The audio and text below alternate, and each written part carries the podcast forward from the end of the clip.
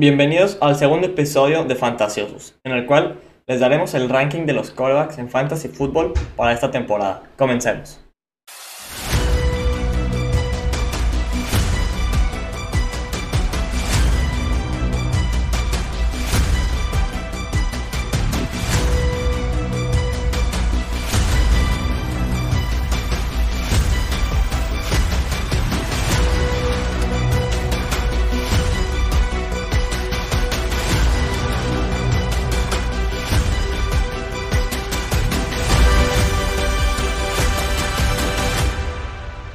Ahora sí, amigos. Aquí está el segundo episodio de su canal favorito, Fantasiosos.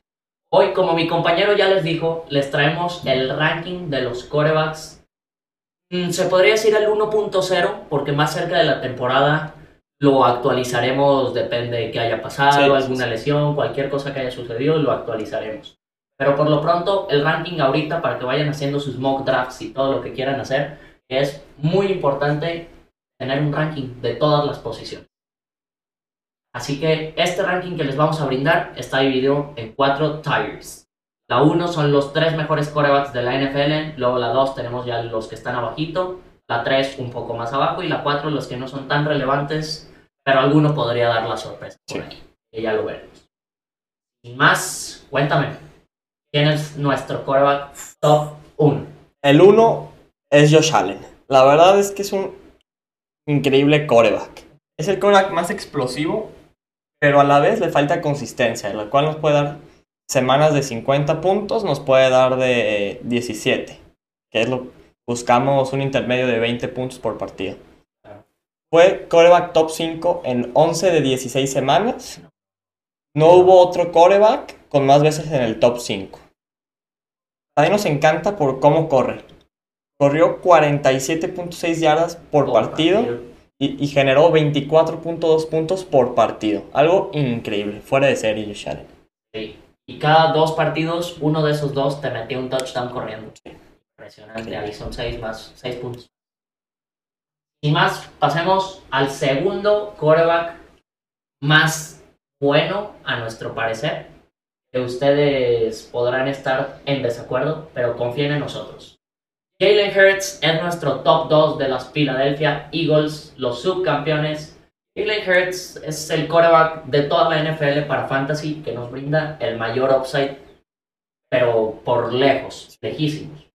Terminó en el top 3, top 3 quarterbacks en el 50% de las semanas del año pasado. Imagínense tener la mitad de sus semanas fantasy a un quarterback top 3. Increíble, No, no, no, no, increíble. es una locura. Y si le quieres agregar todavía, es un quarterback que corre demasiado. Corre 50 yardas por partido y te genera casi un touchdown corriendo por partido. Casi uno, 0.87 su promedio. Increíble. En puntos nos da 25.6 puntos fantasy por partido. Eso es lo que promedió el año pasado. Ustedes podrán estar viendo las estadísticas por aquí abajito. Ahí se las dejaré. Perfecto. En el tercer lugar tenemos a Patrick Mahomes. La verdad es que es el pick más seguro. No es como Josh Allen y Jalen Hurts, pero es el más seguro. Lo que decía, le faltan partidos explosivos, en los cuales nos brinda Josh Allen y Jalen Hurts. Terminó top 12 en el 94% de las semanas. Algo segurísimo. Y la verdad es que lanza increíble. 308 yardas por partido. Corre nada más 21 yardas. La verdad es que no nos brinda mucho. No mete touchdowns corriendo. Punto 24. Pero genera 25.2 puntos por partido. Algo increíble también. El segundo mejor coreback en fantasy del año pasado. Sí.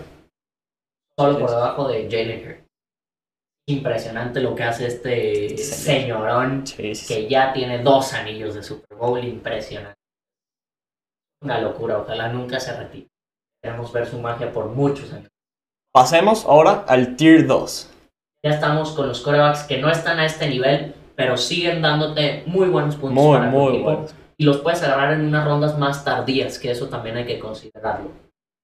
El cuarto quarterback que les traemos nosotros es Lamar Jackson de los Baltimore Ravens. Un quarterback que fue el sexto en puntos por partido, igualado con Justin Fields. Muy bueno eso.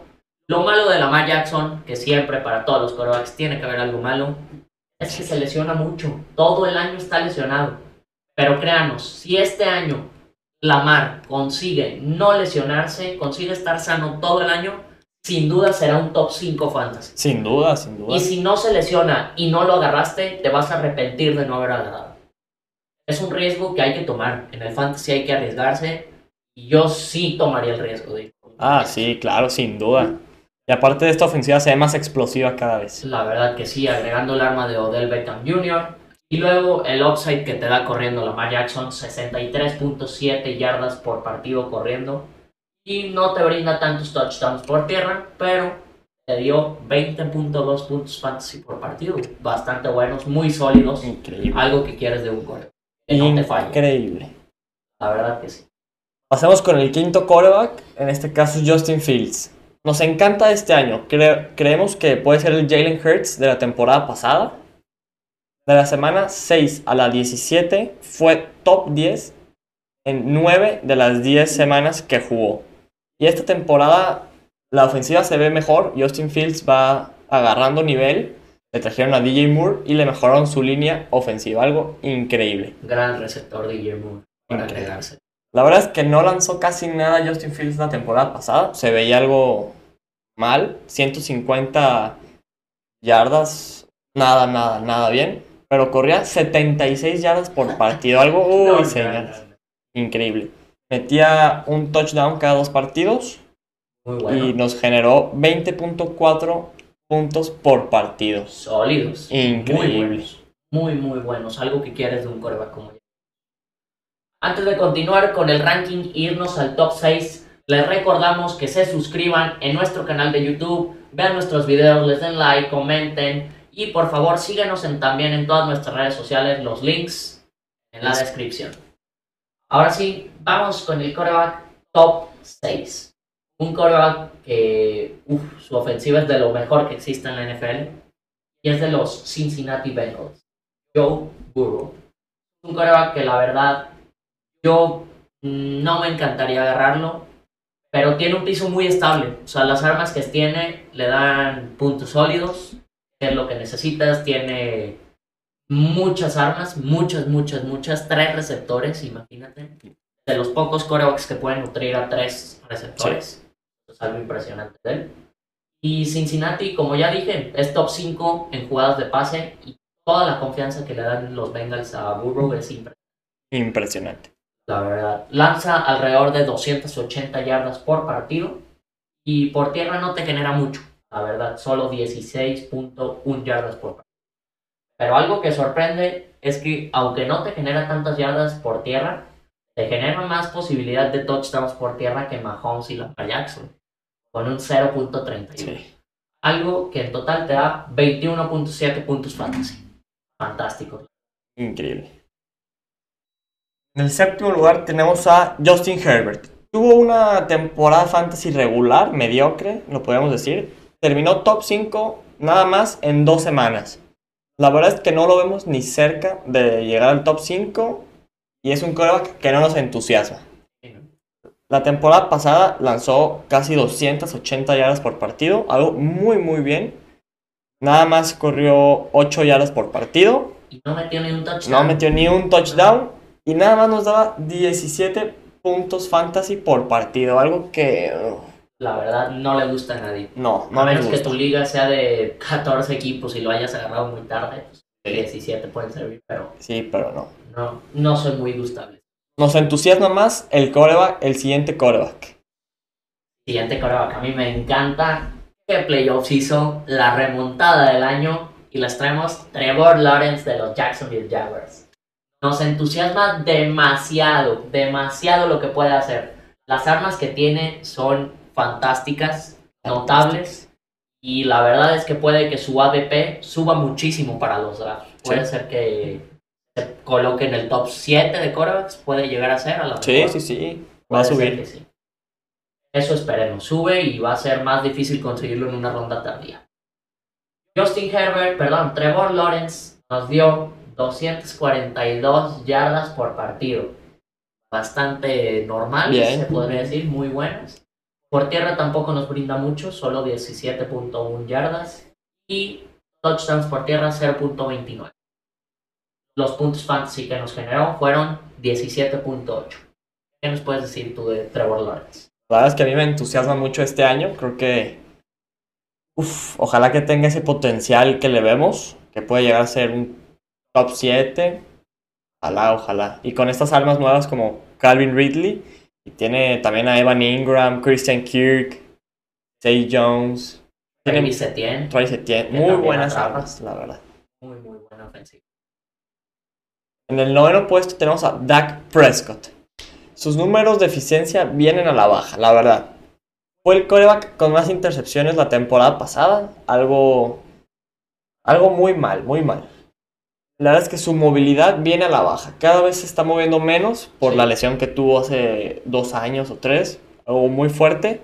Pero nos gusta como top 10. La verdad es que es un seguro top 10 lanzaba 240 yardas por partido, corría nada más 15 yardas y de touchdowns nos da 0.08, nada, nada, nada. Metió uno. Y nos generaba 17.8 puntos fantasy por partido, algo pues, normal, bueno, para ser top 10. Sí, bastante. Mm, pasemos al siguiente coreback para cerrar el top 10. Ya irnos a los que no son tan buenos. Nuestro top 10, que puede ser que nos equivoquemos, puede ser que estemos en lo cierto, puede ser que nos sorprenda, no se sabe mucho, pero pusimos en el top 10 a Deshaun Watson. Deshaun Watson, que la verdad el año pasado Jugó a partir de la semana 13, jugó muy poco, se le veía muy fuera de ritmo, Muy. como que no, no sabía qué hacer, como que no había jugado NFL todavía. Lo consideramos un quarterback top 12 que puede ayudarles a ustedes en su liga. Y le ayuda la versatilidad que tiene, pero tiene un techo muy limitado, la verdad. Y la verdad, sí. Lo que nos dio en las pocas semanas que jugó fueron 183 yardas por partido muy malas. Solo un touchdown aéreo por partido muy malo, pero nos regalaba 30 yardas corriendo, algo que no es nada malo. Creo que puede mejorar esas yardas por tierra este año. Y nos daba solamente 15.1 puntos las semanas que jugó. Muy deficiente. Ojalá, ojalá regrese el Deshaun Watson que conocíamos de los Texans con DeAndre Es en Hopkins. los playoffs con DeAndre Hopkins. Uf, era increíble. Sí, la verdad que sí, lo extrañamos. Ojalá que este año esté de regreso. Cuéntanos. Como el quarterback 11 tenemos a Tua Tagovailoa. La verdad es que este quarterback es el quarterback con mayor riesgo por las conmociones que tiene. Pobre. Pero puede ser una gran opción fantasy este año. Y con las armas que tiene, como Tyreek Hill y Jalen Waddle, wow, nos encanta. Terminó como el quarterback 1 en rating, yardas por intento de pase y en porcentaje de touchdowns. Si Tua Tagovailoa logra estar sano toda la temporada, seguro se puede colar en el top 8. La verdad es que Tua es un quarterback muy bueno, nada más que las conmociones es un tema que tiene que cargar. Sí, la verdad que sí, pobre. Lanzó 273 yardas por partido, casi dos touchdowns aéreos por partido. Nada más corría 5 yardas por partido. No logró anotar ni un touchdown por tierra y nos daba 18.3 puntos fantasy por partido. Algo que no está mal, pero se puede mejorar. Nada mal, 18.3 y sin correr. Sí, Bastante sin correr. buenos puntos. que Se rifó, la verdad. Es un coreback al que no le interceptan mucho. No. Entonces eso también nos puede ayudar. Este coreback que les vamos a decir, el top 12, es con el que cerramos la tier 3 y pasamos a los corebacks que se podrían decir más mediocres Sí. de nuestro ranking. Este coreback es de los New York Giants, Daniel Jones. Daniel Jones ya tiene Konami Code, ya corre demasiado, es una locura. La ofensiva mejoró con Darren Waller y eso le puede dar un poco más de constancia, que es lo que necesitamos de un coreback. Sí. El año pasado la verdad que no nos decepcionó, al revés, nos ilusionó. Por aire era muy malo, solo nos lanzaba 150 yardas por partido, un touchdown aéreo, pero por tierra no era nada malo, nos brindaba 44.3 yardas por partido y cada dos partidos anotaba un touchdown por tierra. Bastante bueno. Sí, eso. bastante bien. 18.3 fantasy era lo que nos promediaba. La verdad es que sí tomaría el riesgo yo de agarrarlo. Me gusta mucho para este año. Tiene un muy buen potencial. La verdad que sí. Ojalá. Y ahora pasamos a la Tier 4. La cual la Tier 4 les, fal- les falta constancia, la verdad. Si quieren esperar mucho, pero mucho por un coreback, uno de estos seguro será sus corebacks. Sí. En el puesto número 13 tenemos a Gino Smith. En el puesto número 14, Kirk Cousins. En el 15, Aaron Rodgers con esta nueva ofensiva en los Jets. Nos ilusiona. Nos Puede- ilusiona. Puede subir. Sí. En el 16 tenemos a Jared Goff. Eh, tiene sus semanas, la verdad. Es Ah, exacto, muy inconsistente. por eso todos estos quarterbacks van en picos. Entonces, ah, Es mejor. algo que no quieres en tu equipo. En el 17 puede una sorpresa. Anthony Richardson. La verdad es que el novato en esos entrenamientos se ha visto bien. Y esperemos que empiece desde temprano la temporada. Y la verdad es que tiene un brazote, un cañón.